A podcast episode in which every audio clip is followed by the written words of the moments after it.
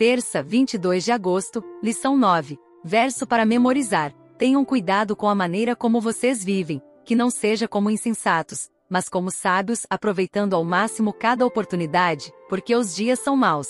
Portanto, não sejam insensatos, mas procurem compreender qual é a vontade do Senhor. Efésios capítulo 5, versículos 15 ao 17. Desperte, você que está dormindo. Ouça, Efésios capítulo 5, versículos 11 ao 14. Não participem das obras infrutíferas das trevas, antes, exponham-nas à luz. Porque aquilo que eles fazem em oculto, até mencionar é vergonhoso. Mas, tudo o que é exposto pela luz torna-se visível, pois a luz torna visíveis todas as coisas. Por isso é que foi dito: Me desperta, ó tu que dormes, levanta-te dentre os mortos e Cristo resplandecerá sobre ti. Pergunta 3. Qual foi o aviso de Paulo? E como ele se aplica hoje? Para entender Efésios capítulo 5, versículos 11 ao 14, é útil observar que Paulo costumava fazer duas exortações alternadas. 1. Um, tenham um estilo de vida honrado por Deus como filhos da luz. 2. Não tenham uma vida sexualmente imoral e oposta a Deus, que mostre as obras infrutíferas das trevas.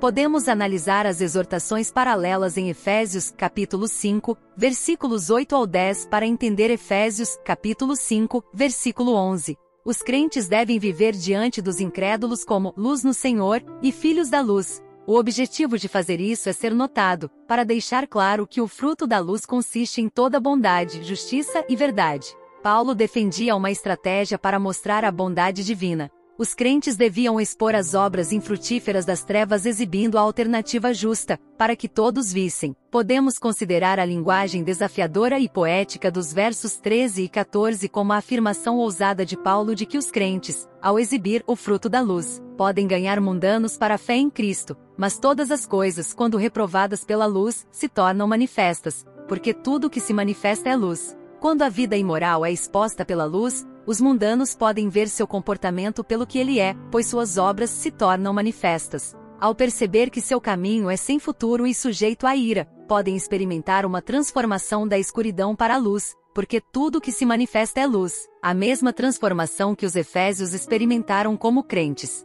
O que pensar quanto ao poema ou hino em Efésios capítulo 5, versículo 14 que usou a linguagem associada à ressurreição dos mortos no fim dos tempos para fazer um chamado claro, a fim de que os crentes despertassem do sono espiritual e experimentassem a presença transformadora de Cristo, uma vez que Isaías capítulo 60, versículos 1 ao 3, passagem a qual Paulo faz alusão, foi direcionada a Israel, consideramos o hino de Efésios, capítulo 5, versículo 14, um apelo para que os cristãos despertassem em seu papel como missionários, que refletem a luz de Cristo em um mundo escuro. Como você vive o estilo de vida que expõe as obras da escuridão pelo que elas são? O próximo tema da lição será Rematando as Pechinchas, reserve um tempinho e ouça. Deus te abençoe. Até lá!